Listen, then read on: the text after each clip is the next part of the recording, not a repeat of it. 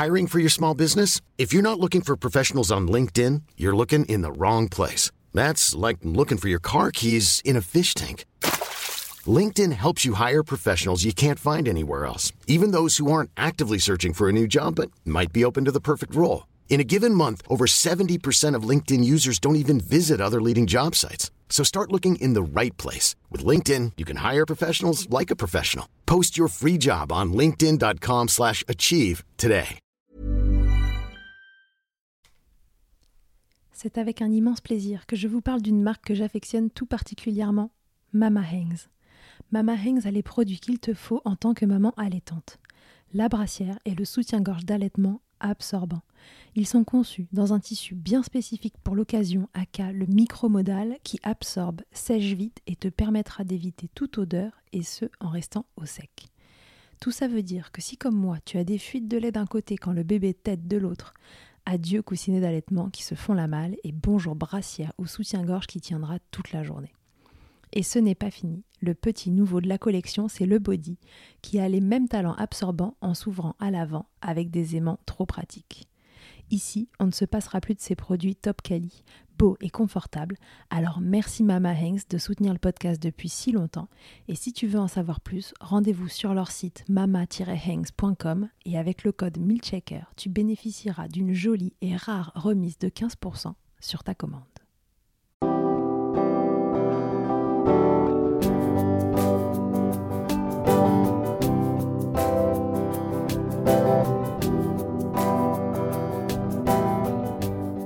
Bonjour et bienvenue dans Milkshaker, le podcast qui agite les idées reçues sur l'allaitement. Je suis Charlotte Bergerot-Palisco, la maman d'un petit garçon de 4 ans, et dans la vie je suis ostéopathe spécialisée en périnatalité. J'ai destiné ma pratique aux femmes et aux enfants, en particulier dans cette période charnière autour de la grossesse, de la naissance et du postpartum, avec une spécificité, permettre au bébé de mieux téter pour mettre en place un allaitement serein en libérant les bébés des tensions qui les empêchent de téter correctement. Ce podcast, je l'ai imaginé pour vous offrir des témoignages variés, des expériences de familles qui ont allaité plus ou moins longtemps et avec plus ou moins de facilité. Ici, vous découvrirez l'allaitement sous toutes ses coutures. Vous pourrez aussi vous informer auprès de professionnels, tous spécialisés dans le domaine, qui vous apporteront lors d'épisodes experts les informations les plus justes et vous permettront de vous orienter en cas de difficulté. Mon objectif, il est très simple, offrir ces informations à toute mère, famille et tout professionnel qui souhaite se renseigner sur le sujet que chacun puisse faire ses choix de façon éclairée et casser les idées reçues qui circulent pour vous rendre l'allaitement plus accessible, plus facile, normal, banal même, et ce qu'importe vos envies et votre projet. Ce qui aide ces informations à se diffuser pour que le plus grand nombre puisse en bénéficier et qui permet à Midchecker de continuer de s'agiter, c'est vous, par vos partages autour de vous, sur les réseaux, vos écoutes, mais aussi vos notes ou étoiles sur les plateformes d'écoute. Alors je vous serais très reconnaissant de prendre une minute pour soutenir ce projet. Et maintenant, place à l'épisode. Place aujourd'hui à la troisième et dernière maman de cette série consacrée aux fentes labiopalatines. C'est Eve et son fils Oscar qui vont nous livrer leur histoire. On le sait, allaiter est un don de soi. Tirer allaiter exclusivement votre bébé l'est encore plus, mais c'est une option largement envisageable quand vous apprenez lors de votre grossesse que votre enfant sera porteur d'une fente labiopalatine parce que pour lui, tenir le mamelon en bouche et tracter le lait depuis votre sein peut être particulièrement compliqué, voire impossible. Eve savait que c'était une possibilité, mais malgré toutes les difficultés qu'elle va rencontrer, elle y croit. Elle garde cet espoir qu'un jour Oscar puisse s'alimenter directement au sein. Et d'ici là, elle décide de ne pas se laisser le choix. Elle tira lettre à son fils avec discipline, comme elle l'explique, et lui offrira le meilleur, et ce, quoi qu'il en coûte pour elle car ce mode d'allaitement qui dure depuis maintenant 15 mois est le seul moyen de se nourrir d'Oscar qui n'a pas encore pu être diversifié. Je vous laisse avec le joli témoignage d'Ève, sa fatigue palpable, sa ténacité, qui pourrait parfois ressembler à de l'acharnement, mais dont on retiendra l'amour pour son bébé et l'envie de lui donner ce qu'elle considère être le meilleur pour lui, son lait. Oscar, quant à lui, s'excuse d'avance d'avoir gratouillé non loin du micro de sa maman durant les quelques minutes où il nous a rejoints. Je vous souhaite une belle écoute. Bonjour Eve, bienvenue dans Milkshaker. Bonjour.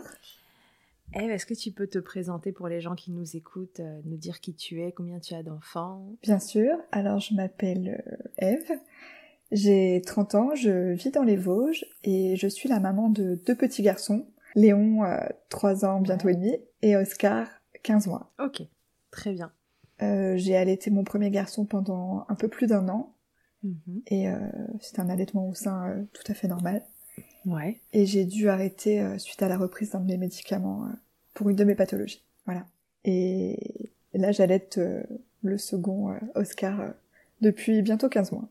Et la particularité euh, de l'allaitement d'Oscar, c'est qu'Oscar est né, donc lui aussi, t'es la, Avec, la troisième de, de notre série euh, sur les fentes labiopalatines. Et donc Oscar, malheureusement, né avec cette malformation et, euh, et c'est venu euh, bouleverser les projets d'allaitement euh, que t'avais.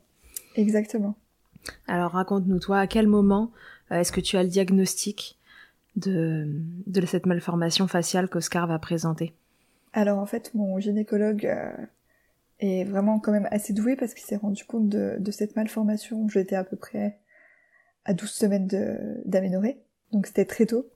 Ouais. Et euh, je me rappelle, c'était encore pendant la période Covid, donc on avait tous des masques et euh, il a demandé à mon conjoint s'il y avait des personnes dans sa famille qui avaient également une fente euh, palatine. Du coup, je me souviens euh, de mon conjoint qui avait baissé son masque pour euh, pour montrer justement qu'il avait une fente labiale. Et, et là, en fait, les choses sont allées très vite. On nous a envoyés dans un autre hôpital les semaines suivantes afin de pouvoir constater de quelle fente il s'agissait. Ok, donc du coup, toi, ton conjoint est né avec une fente labiopalatine Juste labiale.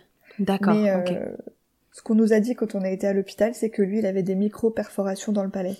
C'était pas euh, troué, on va dire, comme Oscar, mais c'était euh, c'était des petites micro-perforations. D'accord, ok. Voilà. Et euh, ça lui avait posé problème euh, dans sa vie? Est-ce qu'il a été, tu vois, est-ce qu'il a subi des opérations comme Oui. les enfants qui ont des fentes labiopalatines, etc. Alors, il a subi une seule opération pour réparer sa fente labiale. Quand il Mhm. était petit, il avait trois mois, il me semble. Ouais. Et en fait, il y a 30 ans, on faisait pas forcément hyper attention euh, au palais. S'il y avait que des micro-perforations, il a jamais eu d'opération. D'accord, ok. Et il a pas de souci euh, attenant à ça. euh. Il a un nombre incalculable d'otites depuis qu'il est enfant. Ah oui, d'accord. Donc quand Mm. même, il y a quelque chose euh, peut-être de ce côté-là. C'est ça. C'est génétique, les fentes labiopalatines? Je sais même pas si j'avais posé cette question à Julie Longy. Alors, on en avait dû justement parler avec Julie. Mm. Pendant la grossesse, on a fait une amniosynthèse pour être sûr euh, de savoir si c'était génétique ou si c'était euh, pas du tout lié à ça. Donc forcément, on n'a eu aucun résultat qui nous prouvait que c'était génétique ou pas. Mais euh, pour les médecins, il y a quand même une part qui pourrait euh, venir de, de mon conjoint. Comment tu perçois cette annonce à 12 semaines d'aménorrhée, du coup, enfin, au moment de la première écho, de la T1, c'est ça? Oui, c'était ça. Mm. Comment tu le vis euh, sur le moment? Est-ce que tu as déjà ce projet d'allaiter et que tu sais que ça va éventuellement le mettre à mal? Comment tu... Alors en fait, j'ai pas pensé à moi parce que je savais que ça pouvait arriver. On m'avait dit qu'il y avait une chance sur deux. Et euh, D'accord. j'en avais déjà parlé beaucoup avec mon gynécologue. Mhm. Et euh, j'ai pensé plus à mon conjoint parce que je savais que c'était lui que ça allait toucher le plus. Moi, j'étais préparée dans ma tête au fait que ça pouvait arriver. Et j'ai pas forcément été triste sur le moment où je me suis empêchée de le montrer, on va dire. Mhm. Mais euh, je savais que oui, ça allait poser problème dans mon allaitement. Mais j'avais pas envie de- d'y penser plus que ça. En fait, je, je savais que j'allaiterais dans tous les cas. Quand tu dis j'avais une chance sur deux, c'était que ton bébé présente une fente labiopalatine? Oui, par la- le fait que ton mari euh, en ait ce une, soit c'est ça? génétique, c'est ça, oui. Mm. D'accord, ok. Oui, donc c'était quand même une éventualité à laquelle tu t'étais préparée, Ah oui, euh, et sûr. déjà pour le premier enfant en fait. oui. D'accord, donc en fait c'est pas une grosse surprise. Non, c'était pas une grosse surprise. Ok. Et là tu te dis, euh, lui ça va plus l'affecter que moi, donc... C'est euh, ça. Ok. Donc je vais garder un petit peu ce que je ressens pour moi. Ça m'a pas empêché de pleurer des litres et des litres quand j'étais toute seule, mais euh, je savais qu'il avait besoin que, que je sois costaud, on va dire, Hmm. pour pas que lui soit triste en fait. Pour pas qu'il soit culpabilisé. C'est ça. Mm. Euh, Qu'est-ce qui te fait pleurer des litres et des litres, comme tu dis Est-ce que c'est l'image que tu te fais de ton bébé à ce moment-là? Est-ce que c'est que tu connais le parcours de soins qu'il y a derrière et que ça t'angoisse? Qu- Qu'est-ce qui prédomine à ce moment-là? Euh, alors en fait, les gens, ils, ils pensent que la fente labiopalatine, c'est quelque chose qui est très facile à réparer et puis qu'après c'est terminé. Mm. Moi, je sais que c'est pas ça. Je sais que ça va mettre beaucoup plus de temps, que c'est pas juste euh, euh, deux trois opérations et puis après c'est terminé. Et je savais que ça allait prendre beaucoup de temps et c'était ça qui me faisait mal au cœur. Mais en plus, au niveau, enfin, avant de passer la myosynthèse, je savais très bien qu'on allait vérifier si mon conjoint, enfin si euh, mon bébé avait la pathologie rénale qu'on a dans ma famille. C'est un syndrome d'Alport, ce qui Mhm. provoque une dégénérescence et ce qui nous conduit en dialyse et euh, euh, à une greffe rénale par la suite. Tous. Tous. Enfin, Ah. plus les garçons que les filles. Voilà, D'accord, mais quoi qu'il arrive, à un moment, les reins dégénèrent. c'est ça. La maman transmet la maladie et en fait, le garçon la développe. Et du coup, euh, pendant cette amyosynthèse, j'ai demandé à vérifier s'il y avait cette pathologie rénale ou pas. Et c'était ça qui me stressait plus Ah oui, que le reste. Parce que, bien sûr, j'aurais subi euh, une IMG si, euh, s'il y avait eu cette pathologie rénale. D'accord. Et ton premier bébé, t'avais fait une amyosynthèse aussi pour savoir s'il Je l'avait savais pas que c'était possible. On a fait les résultats, euh, enfin les, les examens après la naissance. Et du coup là, on s'est retrouvé dans l'autre sens. Euh, c'est mon conjoint qui a pris sur lui pour éviter de me culpabiliser. Ok, d'accord. Donc du coup, qu'est-ce qui ressort de cet écho? Euh, aucune pathologie rénale. euh, De cet écho, pardon, de cette de amyosynthèse. cette amyosynthèse. Aucune pathologie rénale et aucun problème au niveau des chromosomes et de tout ce qu'ils testent pour voir s'il y a un problème Mhm. autre que la fente labiopalatine. Donc tout allait très bien. Donc bonne nouvelle. Toi, tu ressors ça. de là plutôt rassuré. Oui, c'est ça. À ce moment-là, mais t'as pas encore idée de à quel point la fente est profonde ou pas profonde. Quand on a fait la myosynthèse, on était à peu près à 20 semaines d'aménorrhée. Ouais. Euh, le gynécologue qui me faisait les échographies m'avait bien expliqué qu'il voyait que la fente était labiale, maxillaire et palatine. D'accord. Il Donc, le voyait plus- déjà. La plus complète. C'est ça. Donc tu sais que ça va quand même être un handicap euh, à l'allaitement. Est-ce qu'à ce moment-là, t'y penses ou pas encore? En fait, c'est une des premières questions que je pose quand on me dit qu'il a une fente labiopalatine maxillaire. Est-ce Ouais. que je pourrais allaiter au sein? Et là, on me dit tout de suite que non, ça va être du tir-allaitement et, et que euh, le mieux, c'est que je n'allaite pas du tout. Parce que Ah. ce sera trop contraignant. Ah oui, mais ça c'est ton choix, toi, c'est pas Voilà. leur. D'accord. C'était, euh, pour eux, il n'y avait pas d'utilité, quoi. Ils avaient déjà décidé pour toi ce qui était ça. ok ou Mm. pas ok. En tout cas, ils te disent au sein ça va être compliqué. C'est ça. Mm. Voire impossible. Oui, voire impossible. Toi, tu te renseignes, tu, tu prends d'autres avis euh, Oui. auprès de qui été, euh, je, je suis beaucoup sur Instagram et du coup je vois des boîtes à questions euh, d'une IBCLC, je crois qu'elle s'appelle À hauteur d'enfant, son compte euh, Mhm. Instagram. Et je pose une question, comment allaiter un enfant avec une fente labiopalatine? Et je vois qu'elle me répond très rapidement, elle me redirige vers Julie, D'accord. C'est là que- donc que je- ouais. Mm. que je prends connaissance avec Julie et qu'on prend un rendez-vous ensemble pour parler d'Oscar et bah, qu'elle me rassure énormément sur le fait que l'allaitement est possible, Mhm. compliqué, mais possible. Et qu'est-ce qu'elle te dit par rapport à l'allaitement au sein à ce moment-là, quand tu sais que c'est justement une fente complète? Qu'il faut essayer, D'accord. qu'on sait pas comment ça peut se passer euh, Mm. à la naissance, qu'il faut pas perdre espoir en fait. Ok, en tout cas, elle, elle te- elle te- fait. elle t'explique comme elle l'explique dans l'épisode expert qu'on a fait, c'est le 85, Ouais, c'est ça. si vous voulez l'écouter, que, que ton bébé a tout intérêt à être allaité. Oui, Ok, donc ça te remotive? Énormément. J'avais pas du tout perdu ma motivation parce que malgré euh, ce qu'on m'avait dit à l'hôpital, moi mon projet était clair. Je savais que je voulais allaiter mon enfant et ça n'aurait absolument rien changé euh, qu'on me dise que non, je ne puisse pas et que c'était impossible. Dans ta tête, le tir-allaitement euh, est considéré comme euh, une option ou tu te dis non, je vais y arriver au sein euh, Je pensais pas du tout, du tout au tir allaitement, mais vraiment pas. C'était, je, je savais même pas ce que c'était en fait. J'ai tiré mon lait quelques semaines euh, après la naissance de Léon quand j'ai repris le travail. Et ensuite euh, j'ai arrêté parce que j'ai demandé une rupture conventionnelle, donc ça a été très vite arrêté. Mais euh, le tir allaitement, je savais pas ce que c'était du tout. D'accord, Mais j'ai pris le temps de me renseigner, oui. Ok. Donc tu te renseignes en prénatal auprès de Julie Longy, qui est ça. BCLC un Mm. peu spécialisée euh, dans ce, dans ce domaine-là. Elle te rassure et Oui. tu arrives à l'accouchement. Et donc voilà, tu vas, tu vas tester de mettre ce bébé au sein. Comment ça s'est passé Euh, une fois qu'Oscar était né euh, Alors déjà en prénatal, Julie euh, m'avait dit de, d'exprimer mon lait Ouais, dans des petites pipettes euh, à partir de 37 semaines. J'avais euh, Ouais, les six pipettes pour pipettes, euh, ouais. c'est ça. pour mettre son colostrum, ouais. C'est ça que j'ai congelé, que j'ai apporté euh, à la maternité. Et en fait, tout était noté dans mon projet de naissance. hein. J'avais bien prévu qu'on n'utilise pas de biberon, qu'on utilise mon lait principalement, que j'allais l'exprimer dans une petite cuillère. J'avais vraiment suivi tous les conseils de Julie à la Mhm. règle. Et euh, le premier jour, en fait, euh, je l'ai mis au sein tout le temps. Mhm. Je, je, je, voyais qu'il déglutisse, enfin, qu'il tentait de déglutir, mais euh, je pense qu'il n'y arrivait pas. Et du coup, je le complétais avec des petites cuillères de colostrum. D'accord. Ok. Mais euh, quand je suis arrivée à la maternité, j'avais mon ordonnance de tire-lait, je savais déjà euh, tout ce qu'il fallait aller chercher. Et mon conjoint était paré pour euh, pour y aller tout de dès l'accouchement. C'est ça. Ok. Donc bon, tu vois bien qu'au sein, il s'en sort pas pour l'instant, qu'il déglutit pas mm. correctement. Il essaye, mais mais ça fonctionne pas. donc du coup, tu lui donnes les compléments que tu avais déjà tirés en amont pendant la grossesse. Même pas. Non? Non. Tout de suite, t'arrives à exprimer en fait. Et les jours qui suivent, est-ce qu'il y a des gens qui t'aident pour le mettre au sein? Est-ce que toi, t'essayes de trouver une position qui convient? Comment ça évolue?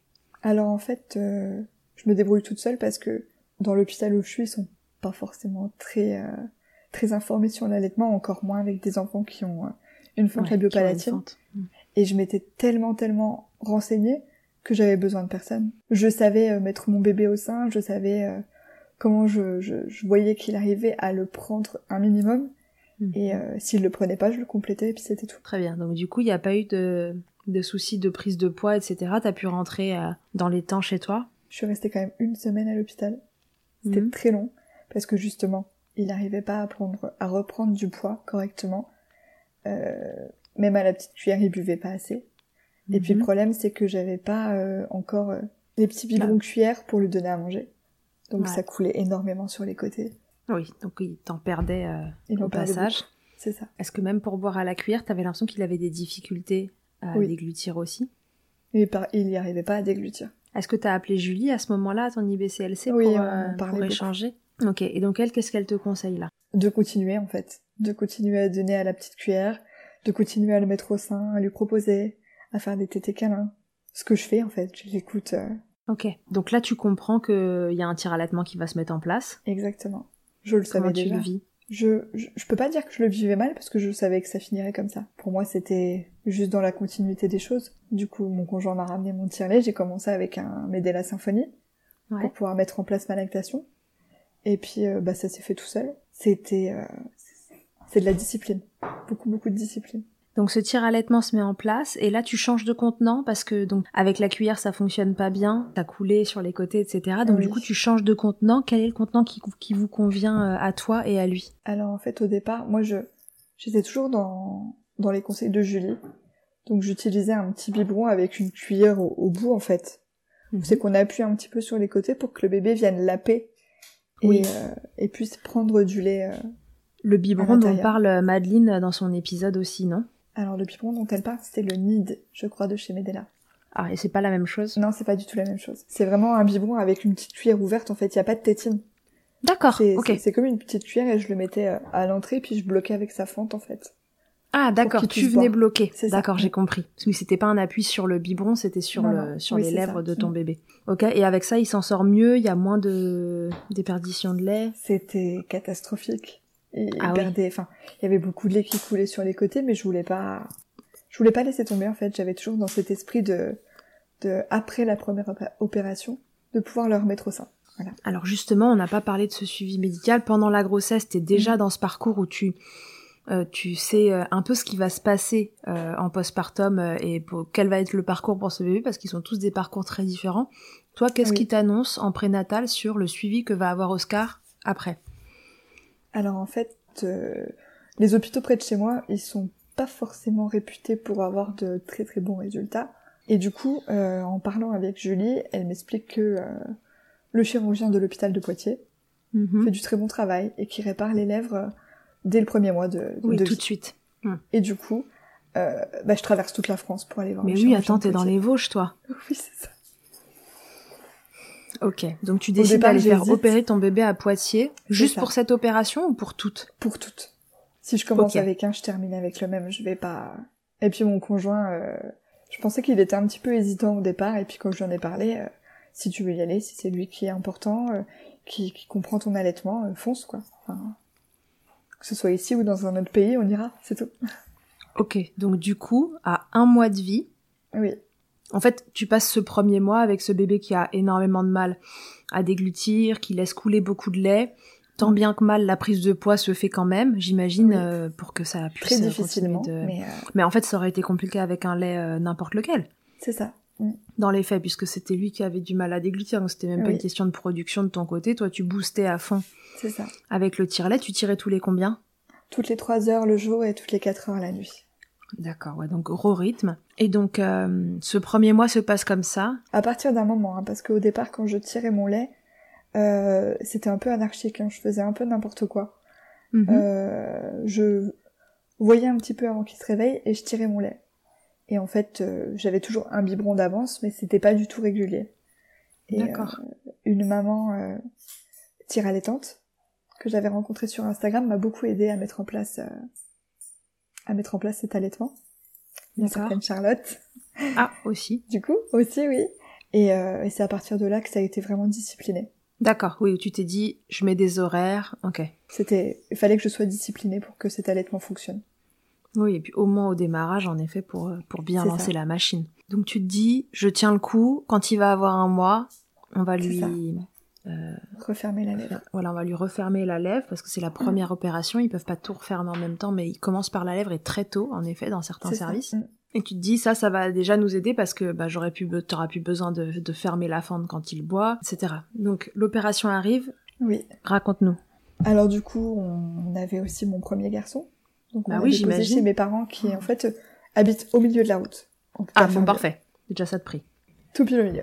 Super. Ça fait une pause. On déjeune, on laisse le petit. C'est ça. Et quand on est arrivé à Poitiers, bah, il était opéré le lendemain.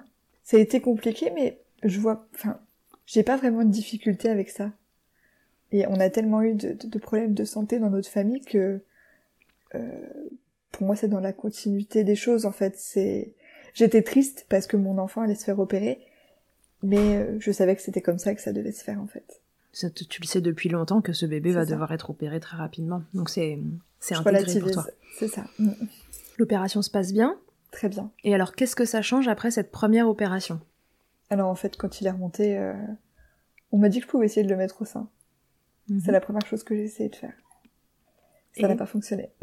j'ai essayé beaucoup de fois pendant des jours et des jours, et ça fonctionnait pas.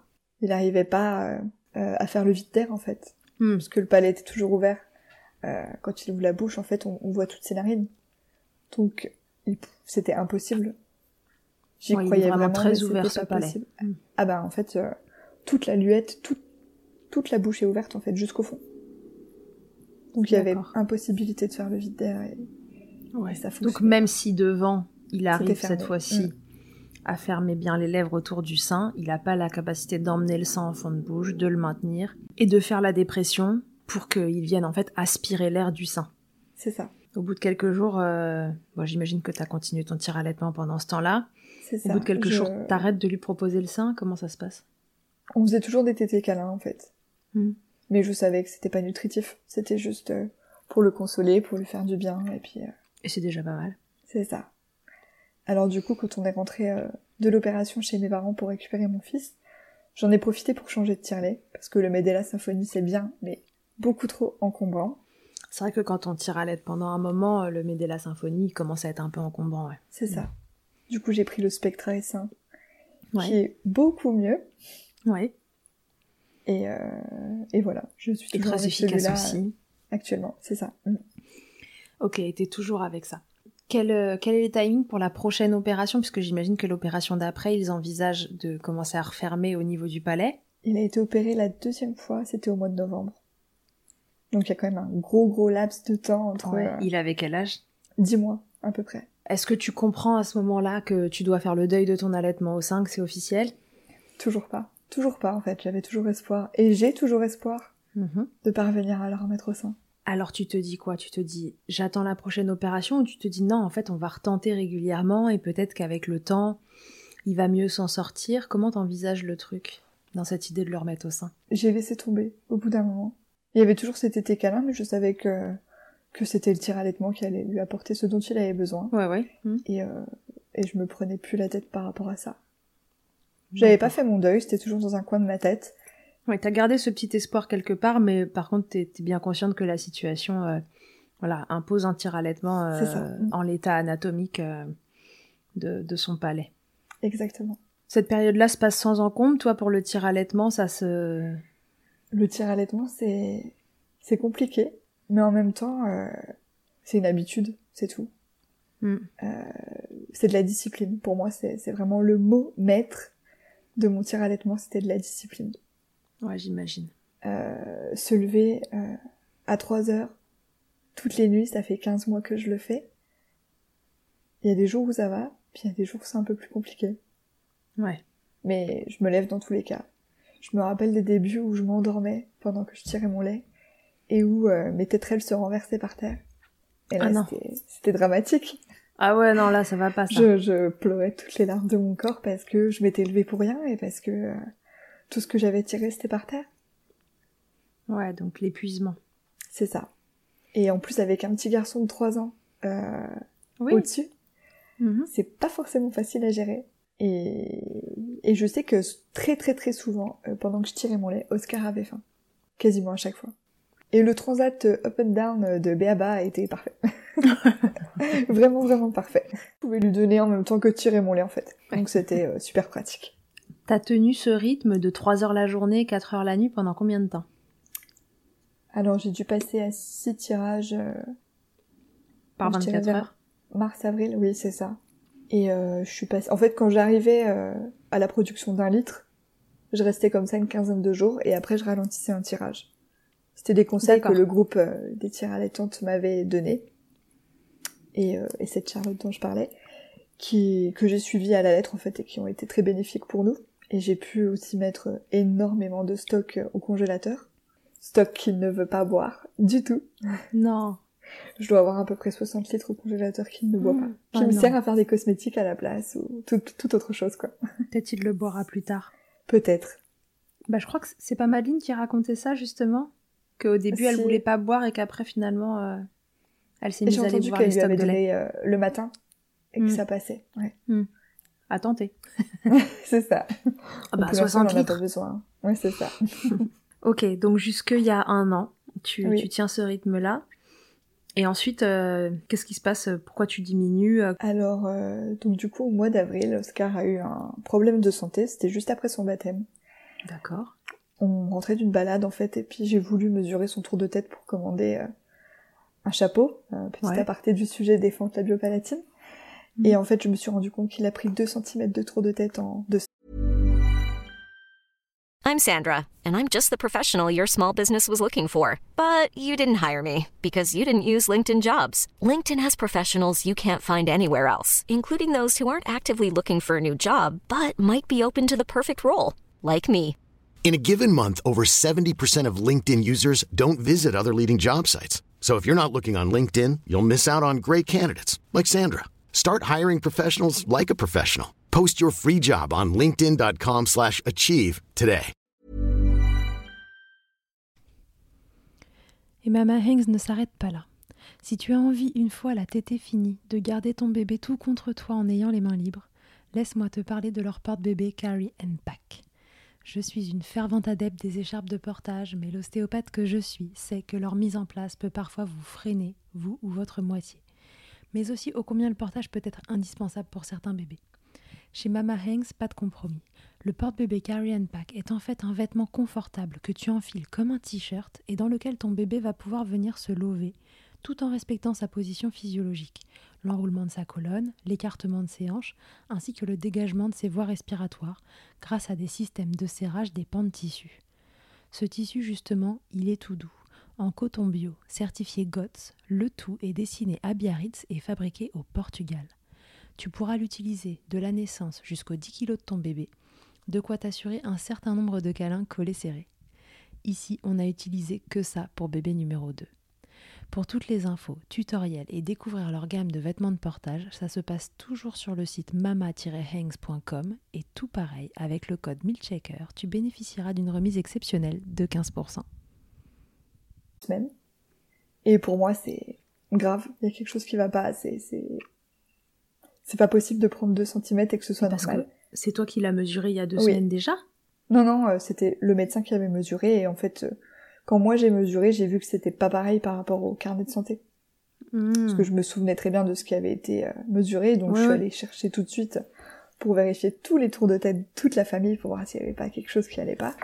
Ouais. Et du coup, euh, bah, j'ai appelé l'hôpital pour prévenir qu'il y avait quelque chose et en fait, on m'a gentiment remballé en me disant que c'était une mauvaise mesure et qu'on verrait ça le mois prochain. Mais mon instinct de, de maman m'a bien fait comprendre que non. Il fallait que je pousse les choses, que c'était pas du tout normal. Il avait un comportement qui avait changé? Non. Non, pas du tout. Il était euh, toujours aussi calme, toujours aussi euh, apaisé. Je trouvais qu'il il pleurait peut-être un peu plus que d'habitude, mais euh, ça m'a pas forcément tilté en fait, c'est ça. Hmm. Et du coup, euh, on a été très vite envoyé dans un grand hôpital parce que c'était, euh, ça faisait partie d'un des, un des symptômes du syndrome du bébé secoué. En ah, fait, il avait trop d'eau autour de la tête. Autour du cerveau, ouais. Et, donc du coup, ça appuyait sur le cerveau d'un côté, ça appuyait sur l'os de l'autre, ça faisait gonfler le périmètre crânien. Exactement. Et en fait, on m'a expliqué que si j'avais pas insisté, il aurait pas vu ses quatre mois. Ah bon, d'accord. Et ah bon. Voilà. Donc ça a été très très compliqué. Euh. D'où sortait cet épanchement du coup? On sait pas. À l'heure actuelle, on sait toujours pas. Ok. Mais il fallait gérer ça. Gérer le fait qu'on était euh, suspecté de maltraitance sur son enfant. Et eh oui, bah oui. Et aussi gérer ce tir allaitement. Oh là là là. Encore en plus. C'était euh, c'était hyper compliqué. Ah. C'était très très compliqué à. Attends, parce que du coup, vous êtes séparés de lui quand il y a suspicion de maltraitance comme ça. ils ont tenté de me séparer, mais en fait, il pleurait tellement que c'était pas possible. D'accord. Donc ils l'ont ramené dans ma chambre et puis, euh, puis en fait, il pouvait juste pas dormir avec moi. Il dormait dans son lit à côté, mais euh, je pouvais euh, lui faire des câlins. Mais par contre, tous les examens, oui, j'étais écartée. Je pouvais pas être là. Voilà. Comment on le vit ça? Là, c'était très dur. Tu penses que tu... il a été qu'avec toi, Oscar, à cette période-là, donc tu sais qu'il s'est rien passé de la sorte? Il a été avec mon conjoint, puis avec mes parents. Et du coup, l'hôpital me demande de, de vérifier auprès des gens avec qui il a été s'il aurait pu avoir un problème. Oh là là, et c'est quand même compliqué de demander à sa famille s'ils ont fait du mal à son bébé ou pas. Et personne n'avait fait de mal à mon bébé, j'avais confiance, donc, euh, donc on sait toujours pas de quoi c'est venu. D'accord. Et ça peut arriver comme ça aussi, euh, un épanchement, euh, c'est ce qu'ils ont dit après à l'hôpital. C'est ça. Il y a d'autres signes que cet épanchement dans le syndrome du bébé secoué, et lui, il ne présentait pas les autres signes aux examens, c'est ça, Il n'avait pas de, de, de sang euh, dans la tête mm. ou, ou d'hématome en fait. Oui, donc en fait, au bout d'un moment, cette histoire de maltraitance a été écartée. Après l'opération, quand euh, l'ophtalmo est venu faire le fond d'œil, euh, il m'a dit tout va très bien, il n'y a aucune la suspicion élevée en fait. Oui, donc tu as eu le fin mot de l'histoire, c'est sûr, il n'y a pas eu de maltraitance en tout cas. Oui. Ok, donc comme si ça suffisait pas dans l'histoire. Exactement. Il nous a fait un petit épanchement comme ça, il s'est dit que ça allait être sympa, ça allait mettre un peu de piment dans la vie. Ouais. Et toi, il faut que tu maintiennes ton tir allaitement pendant ce mhm. temps-là. Tu, maintiens le même rythme Oui. Avec le stress généré, est-ce que ça fait baisser ta lactation? Est-ce qu'il y a des histoires comme ça ou non même pas? Un petit peu. Mais du coup, je booste. Ouais, toi, t'es une guerrière là. Hein. C'est la discipline, toujours. Ah ouais, là, c'est ouais, c'est militaire. Je ne lâche pas euh, euh, l'affaire parce que parce que je sais que si si je me laisse aller, c'est terminé. Oui, tu sens que si jamais tu baisses la garde, t'abandonnes? C'est ça. Mm. Donc tu te dis non, là je vais rien Si je laisse aller mes sentiments, euh, ma tristesse, ma colère, euh, je sais que ça va s'arrêter. Je reste focus sur mon allaitement. Bien. Une fois cet épisode passé. Euh, donc ils lui ont posé une dérivation ventriculo-péritonéale, mhm. donc c'est un fil qui rejoint euh, les ventricules et qui redescend jusque dans le péritone pour évacuer l'eau. Euh, mhm. Ça s'est plutôt bien passé. Elle a, par un moment, elle s'est mise à enfler, donc elle a vraiment triplé de volume. Donc on a été de nouveau hospitalisés, il y a eu de nouveau beaucoup de stress. Et puis en fait... Oui, parce que là, vous rentrez à la maison avec cette, avec cette dérivation. Hmm. Tout est rentré dans l'ordre euh, au fur et à mesure des mois. Euh, mon tir allaitement a continué comme, euh, comme il s'était passé. Je me souviens qu'on était même passé mhm. sur une période à 4, quatre tirages par jour. Je faisais 3h, 9h, 15h, 21h. Et puis... Ah, c'était devenu un truc sympa. c'était super. Et en fait, euh, j'ai eu mon retour de couche. Et là, ah. voilà, c'était plus possible de rester euh, à quatre tirages. Il a fallu rebooster à ce moment-là. T'as as senti qu'au moment du retour de couche, euh, les, fluctuations hormonales que ça générait venaient impacter ta lactation? Donc je repassais à six tirages par jour. Et là, on recommence. Dont celui de la nuit. On commence avec la vaisselle, avec avec tous les tirages et tout ce que ça implique en fait. Donc c'était hard. C'est à quel moment que t'as ton retour de couche Au mois de septembre. D'accord. Donc là, il a euh, Il a huit mois. Il a huit mois. Donc à quatre mois, c'était le moment de l'épanchement. Enfin, trois, quatre mois. Là, il a huit mois. Et à 10 mois, il va se faire réopérer. Mm. Comment t'abordes cette seconde opération? Donc vous retournez à Poitiers. Ouais, on retourne à Poitiers. Donc là, euh, je décide de prendre un VSL. C'était plus facile. euh, J'avais pas besoin de penser à toute la route. Un quoi? Un taxi. Ah, un taxi. Pour y aller, c'était quand même plus pratique. Euh, je dépose mon Mhm. fils chez mes parents et puis on descend tout de suite à l'hôpital. Donc on arrive, euh, l'opération se déroulait le lendemain. Pareil, l'opération s'est bien passée. Sauf que euh, quand il s'est réveillé, en fait, euh, il avait du sang qui coulait en arrière-gorge. Donc Mhm. euh, il avait un petit peu de sang. Donc elles ont essayé d'aspirer comme elles pouvaient. Et en fait, quand il a ouvert la bouche, je voyais déjà qu'en se mettant à crier, ça se rouvrait. Le trou était déjà Mhm. là. Donc là, cette opération, elle était censée refermer tout le maxillaire? Ah non, non, pas le palais osseux. C'était tout le palais souple. Ah, La luette, plus tout le palais souple. Le palais osseux, c'est plus tard d'accord. qu'il le fait. D'accord. Donc là, c'était l'opération pour le Oui. palais souple. Donc quand vous mettez votre doigt dans votre bouche et que vous sentez votre palais, vous avez un palais dur. Et si vous le mettez vraiment plus loin, ne vous faites pas vomir, mais vous avez le palais souple derrière. Et donc là, c'était l'opération pour le palais Oui, souple. ça. Et en fait, tu te rends compte à peine l'opération terminée que ça ne tient pas, ça. cette histoire. Là, ça a été com- plus compliqué parce que du coup, euh, Mm. Oscar n'était pas diversifié, comme on l'avait demandé, mais Mhm. c'était pas possible, il voulait pas. Donc, euh, il fallait lui donner du lait euh, autrement qu'au biberon. Je voyais pas trop l'intérêt du fait que c'était déjà retrouvé, donc euh, on aurait très bien pu lui repasser Mhm. au biberon, mais on a quand même voulu donner à la pipette. Donc en fait, les, les petites seringues de doliprane, on donnait avec ça. Je crois qu'on est resté trois jours à l'hôpital, et au bout de trois jours, il mangeait toujours quasiment rien, peut-être euh, 200 millilitres par jour. C'était rien. Oh là là là là là là. À son Ouais, âge, bah oui, ça Et va pas c'était là. hyper stressant de repartir comme ça. Pourquoi il voulait pas être diversifié Tu penses qu'il avait des difficultés? Toujours ce problème de déglutition en fait. Ouais, toujours cette Ouais. histoire de déglutition. Il met les aliments dans sa bouche, mais il avale pas. Et il met dans sa bouche, c'est un bien grand mot, hein. c'est vraiment euh, ce qui l'intéresse en fait. Ouais. Si, euh, Oui, bah j'imagine qu'il doit être un peu sélectif. Ouais. Mm. Donc là, tu repars avec un bébé qu'il faut nourrir à- à coups de pipette de doliprane à 10 mois. Donc euh, pff, voilà, si vous avez déjà eu un enfant euh, à 10 mois, ça mange beaucoup. C'est pas, c'est pas 200 millilitres euh, dans la journée, c'est vraiment plus que ça. C'est plutôt 200 millilitres à chaque biberon. Et comment ça se passe à la maison? Pipette de doliprane sur pipette de doliprane toute la journée? Enfin, de doliprane, de lait dans des pipettes de doliprane. Oui, c'est ça. Euh, les premiers jours c'est un peu compliqué, mais après je prends le coup de main. Donc en fait ça va, hein, je le mets dans son transat, je le relève et puis euh, et puis je lui mets ces euh, 10, 20, 30, 40 pipettes euh, de 5 millilitres. euh, Et lui, il s'en sort avec ça. Donc cette opération, en fait, est un échec. Il va falloir le réopérer, n'est-ce pas? Et ça, c'est prévu. À quel moment? Euh, C'était prévu au mois de juillet cette année. Ah, donc ce n'est pas encore Non. arrivé. La réparation de cette opération qui n'a pas euh, Mm. abouti. Donc tu es toujours avec tes pipettes de Non. doliprane en ce Il a moment? repris le biberon quelques Ah. jours après. D'accord, ok. Ça a duré quelques Oui, jours et ensuite il a c'est pu ça. reprendre euh, son biberon. euh, Ok. Il prend des biberons classiques depuis quand? Alors maintenant, en fait, euh, après la première opération, en fait, il avait beaucoup de, de coliques. Et euh, je voyais bien qu'il avalait trop d'air en même temps que de boire son lait. Ah oui. Donc j'ai insisté, puis on est passé au biberon MAM qui sont super bien. Et il boit avec ça depuis.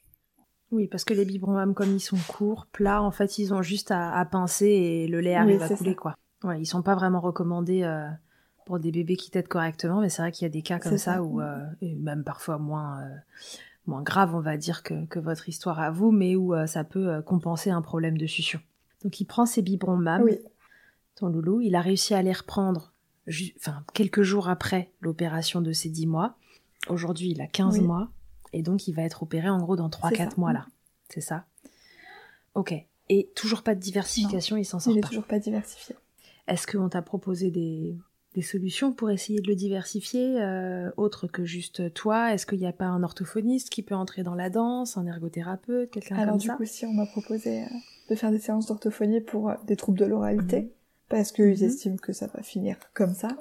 bah, ça rentre dans ce cadre-là, en tout Mm. cas, de, de prémices, ouais, de- d'histoires comme ça, parce que il faut que ton chouchou puisse découvrir les textures, les couleurs, les aliments, etc. C'est ça. Et du coup, chez nous, les délais d'attente sont entre 6 mois et un an. Ouais, comme un peu partout. Hein, je veux dire, moi, je suis à Paris et c'est pas C'est facile super non plus. Donc du coup, ben, il boit toujours exclusivement que mon lait. Oh, mais quelle pression pour toi. C'est pas, je dirais pas que c'est une pression. C'est Ouais. compliqué, mais c'est comme ça. Je, je me suis habituée en fait. C'est pas quelque chose qui vient te, bah, te, mettre la pression au quotidien de te dire qu'il y a que ça qui fonctionne. Non, en l'occurrence, d'ailleurs, si demain t'en pouvais plus, euh, la texture lait, il pourrait la prendre d'un lait euh, industriel, C'est ça, certainement. mais ça n'arrivera pas. Non, non, mais j'ai j'ai bien compris. J'ai bien compris que c'était pas du tout ton souhait, mais ce que je veux dire, c'est que, en fait, là, toi, t'as envie de maintenir Oui. ton allaitement et, et c'est ton choix. Mais la texture lait, tu pourrais ça, la oui. trouver pour le coup ailleurs. Et donc, euh, quand, donc du coup, je me trompe un peu si je dis euh, quelle pression pour toi, parce que c'est toi, ça te convient comme Voilà. ça pour l'instant. Ok. Et donc, tu te vois continuer comme ça, euh, euh, tranquillement, ce- sur ce rythme-là. Là, t'en es à combien de Cinq tirages par jour. 5, 4 la journée, C'est 1 la nuit, Mm. c'est ça? T'arrives à bien entretenir tes quantités de lait euh, Je suis te- toujours, euh, T'es t'es assez confiante sur Entre ça? 950 millilitres et un litre par jour. Ouais, donc c'est Oui. vachement bien. Et lui, il Tout. boit combien en gros dans la journée? Oui. Il boit tout, bah oui, comme il est pas ça. diversifié, du Mm. coup, il mange quand même pas mal. Puis il boit toujours euh, à la demande. C'est-à-dire qu'il n'est pas du tout réglé sur des biberons, il va boire euh, tout le temps. Et la nuit, il peut se réveiller euh, cinq fois, dix fois pour boire. Ah oui. c'est... Donc C'est éreintant hein, comme rythme. Oui, surtout qu'il faut se lever maintenant pour aller à l'école euh, pour le plus grand. Oui, pour Léon. ça. Comment vous allez, vous, au milieu de tout ça? C'est... Je, je vais pas encore réussir à dire que c'est compliqué, même si je le sais qu'intérieurement, je le ressens. Il y a beaucoup de choses qui se sont passées, que j'ai beaucoup de mal à laisser transparaître quelque chose, parce que je sais que si je laisse sortir un peu euh, ce que je ressens par rapport à ça, ça peut être euh, toujours un petit peu dangereux pour moi. T'as peur que ça sorte Oui, trop si ça. ça commence Et, et je sais que c'est pas facile, mais euh, je me sens pas vraiment fière de ce que je fais. Pas du tout. Ah bon? Pour moi, il serait... C'est juste normal? Voilà, c'est, c'est, c'est juste ce que je lui dois en fait, parce qu'il est né comme ça. Et que c'est pas, c'est pas de sa faute. Le moindre que je puisse faire pour lui, c'est de lui donner mon lait autant qu'il en a besoin. Et pas. Tu te sens coupable? Il mérite pas tout ça. Non, mais toi non plus. Non, c'est sûr. Il y en a aucun de vous qui mérite euh, toutes ces difficultés, tu vois. Mais c'est pour ça que, C'est vrai que lui non plus, mais toi non plus, pas plus. mais c'est compliqué de, de penser à moi, alors que je dois penser à lui avant. Oui, évidemment. T'es une maman et C'est ça. tu me fais pleurer. T'es une maman et, euh, et ça a beau pas être de ta faute du tout, tu culpabilises euh, de, de ce qui ça. peut se passer pour ton bébé. Entre ça et ses problèmes pour la tête, ça a été vraiment une année. euh, On n'a même pas Ah, profité de son année en fait. Il a un an, je je l'ai pas vu grandir en fait. Donc oui, j'aimerais bien que ça puisse s'arranger, qu'il puisse manger euh, correctement, même si je sais que ça va prendre du temps. Ça va venir. Ça va venir, ça va prendre du temps. Est-ce que t'as l'impression de, de t'oublier complètement toi dans cette histoire? Oui. Là, je, je commence seulement à me dire que je reprends euh, une activité sportive pour me faire du bien. Parce que euh, Oscar a ses problèmes, mais j'ai aussi mes problèmes de santé. Euh, j'ai quand même de l'hypertension, une hypothyroïdie, euh, des problèmes rénaux auxquels euh, je ne fais pas attention. euh, je prends mes traitements, mais j'y pense pas en fait. C'est vraiment tout pour mes enfants. Et maintenant, je sais que j'ai besoin de, de me retrouver un petit peu entre euh, mes horaires de tirage, bien sûr. Là, tu sens que, que le moment commence à arriver où, euh, où il faut que tu remettes un petit peu le curseur euh, vers toi. C'est ça. parce que parce que tu sais que que c'est magnifique et que on ferait certainement euh, quasiment toute la même chose pour nos bébés mais que mais que c'est il faut que toi tu tiennes debout C'est ça. enfin que vous teniez debout avec ton conjoint pour que pour Oui. que eux ils aillent bien donc Oui. tu sens que là c'est en fait c'est un- c'est comme si c'était un peu le moment de redéplacer le curseur Mm. Dans ma famille, pour que tout se passe bien, il faut que moi j'aille bien. Parce que que ce soit mon conjoint, mes enfants, euh, tout le monde compte sur moi en fait. C'est, je suis, je sais très bien que je suis le noyau. Si moi ça va pas, mon conjoint il est perdu. Enfin, mes enfants c'est pareil. Donc, euh, il faut que je décide moi-même euh, du temps que je vais prendre pour moi pour pouvoir que tout se passe correctement. Tout en pensant à cette pression dont tu parlais tout à l'heure par rapport à. ouais là pour le coup c'est un peu la pression Oui, c'est ça. Est-ce que euh, tu vois des choses qui pourraient être mises en place pour que bah, pour, pour te décharger un peu de cette pression? J'ai repris une activité sportive Mhm. pour me libérer l'esprit. Ça te fait du bien? Et ouais, mon dieu, oui, ça fait vraiment du bien. Est-ce que tu penses que si t'enlevais ce tirage euh, soit la nuit, soit un en journée pour te décharger euh, en termes de timing, est-ce que tu penses que ce serait dangereux pour ta lactation? Oui. Ouais. Ça tiendrait pas. Ça Mm. tiendrait pas. Ok. Je retire celui de la nuit, ça tient pas, c'est sûr. D'accord. Et actuellement... euh, Ah Un bébé. Et actuellement, dans l'équation, c'est... C'est ce tir allaitement qui compte... euh, voilà, le plus. le, le curseur, il est, euh, Oui, il est de ce côté-là. Mm. Ok. Tu vas aller le chercher? Oui, je pense que je vais aller le chercher. On a Oscar qui va arriver. Salut Oscar On a Oscar qui est arrivé avec nous, parce qu'il dormait à côté. Il était silencieux. Oscar, je peux vous dire, n'a pas du tout une tête de bébé qui manque de quoi que ce soit. Pas du tout. Il a des bonnes joues. Tout a l'air de bien rouler euh, dans les cellules adipeuses des joues là d'Oscar. ok, donc c'est quoi là la suite euh, pour toi, Eve Comment tu vois les, les mois euh, qui arrivent Tu maintiens ce rythme de tirage, ça j'ai compris. C'est ça. Jusqu'à ses 24 mois, je pense. Jusqu'à ses deux ans. Ok.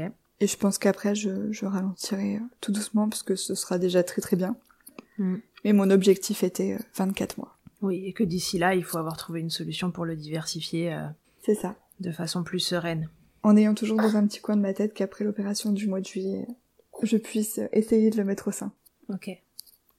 Bon bah faudra nous raconter ça. Oui.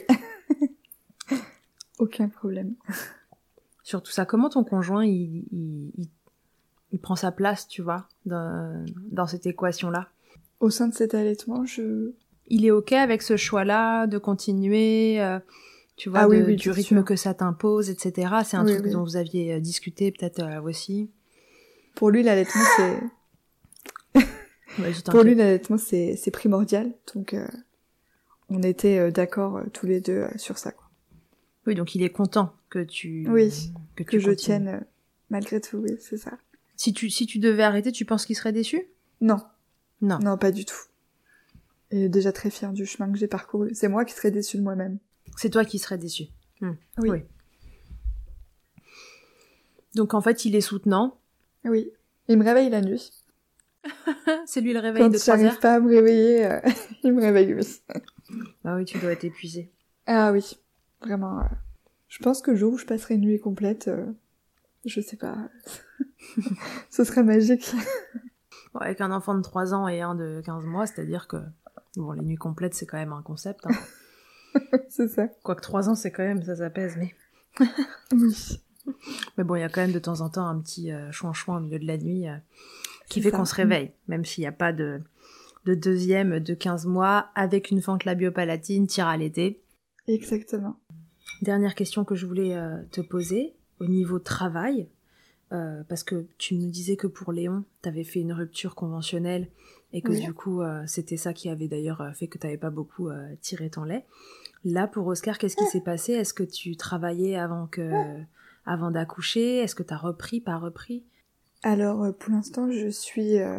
J'étais en création d'entreprise avant de tomber enceinte d'Oscar, D'accord. parce que euh, je voulais euh, être secrétaire à domicile, Mhm. et puis reprendre des dossiers pour les professionnels euh, depuis chez moi. D'accord. ce qui euh, s'accommodait le plus avec euh, une vie de maman avec deux enfants, Mhm. de pouvoir travailler euh, et gérer mes horaires comme je le désirais. Et en fait, quand on a su pour les problèmes d'Oscar, on m'a tout de suite parlé de, de l'allocation AJPP, qui est versée par la CAF pour les, les, les, Ouais. Les enfants porteurs de, de maladies, ou Ouais. de problèmes de santé. Et actuellement, je suis toujours, euh, toujours avec cet AJPP. Voilà. Ce qui te permet de maintenir ton rythme avec lui et de t'occuper de lui au quotidien. C'est ça. Et là, je pense que on n'aura pas le choix que de faire un renouvellement exceptionnel parce que la situation ne, Oui, ne le ne permet pas. pas. du tout. Mm. Sa fente est toujours présente et euh, il a toujours besoin de moi euh, tout le temps. C'est quasiment impossible de le laisser à quelqu'un, sachant qu'il s'étouffe encore parfois avec son lait aussi, donc euh, c'est quand Oui, même oui. assez compliqué. Oui, ce serait trop anxiogène de pouvoir le confier. C'est ça. Mm. Ok, bon bah écoute, hâte d'avoir la suite, hâte que ça se décante pour vous et que et que ce rythme de, de folie que tu tiens euh, puisse euh, à un ça. moment se s'apaiser, S'apaiser. euh, que vous trouviez un équilibre euh, voilà plus facile, même si j'entends que, que tu tiens la route et que et que tu as une volonté euh, de faire, mais Oui. bon, on, on aspire tous à, à plus de douceur quoi. Je tiens parce qu'il le faut, Ouais, voilà, parce que tu mais tu, tu te laisses oui, pas le choix. C'est ça. Bon, en tout cas, je dirais, prends soin de toi, ne, t'oublie pas au milieu de tout ça. Surtout si, comme tu le dis, tu es l'élément central de cette affaire et qu'il faut que tu mm. tiennes. Alors, n'oublie pas de prendre soin de toi pour que, bah voilà, pour, pour trouver l'équilibre et pour ne, ne, pas, ne pas flancher à un moment. Et, euh, et puis voilà, la prochaine opération arrive à la fois dans. C'est long, trois mois, et à la fois c'est demain. Oui, c'est ça. Euh, et, puis, euh, et puis le rendez-vous orthophoniste après, et puis cette diversification qui, je te le souhaite, va se mettre en place parce que je pense que ça soulagera aussi oh, oui. beaucoup de choses. Voilà, on vous souhaite plein de bonnes choses. On attend de, de connaître la suite. Et d'ici là, merci d'avoir livré ton témoignage. et eh ben, merci à mes checkers de m'avoir écouté. Mais, non, c'est vraiment avec plaisir. Et puis merci Oscar euh, de, nous avoir rejoints et d'avoir gratouillé euh, des trucs autour de nous euh, de façon à ce qu'on ait un son moins bon qu'au démarrage. Je te dis merci beaucoup Eve et à, très bientôt. Et eh ben merci beaucoup Charlotte, à bientôt. À tous et à toutes, à très bientôt dans Mitchell.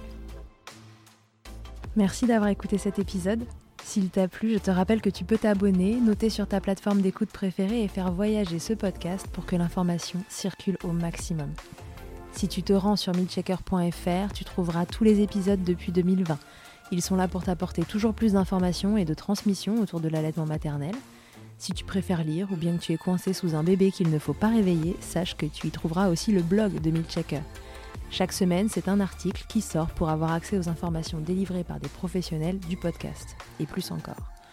Enfin, si tu me cherches en tant qu'ostéopathe pour toi ou pour ton bébé, tu peux me retrouver à Suresnes dans les Hauts-de-Seine au centre IG4U que j'ai créé en 2020, sur mon site internet charlotte-bergerot.fr et pour la prise de rendez-vous, ça se passe sur Doctolib. On se quitte en musique avec Emma et son titre Blinded, écrit et composé en collaboration avec Nemen. À très vite pour un nouvel épisode et d'ici là, n'oubliez pas, prenez soin de vous, checker autant que vous le voudrez et bousculons ensemble les idées reçues sur l'allaitement maternel.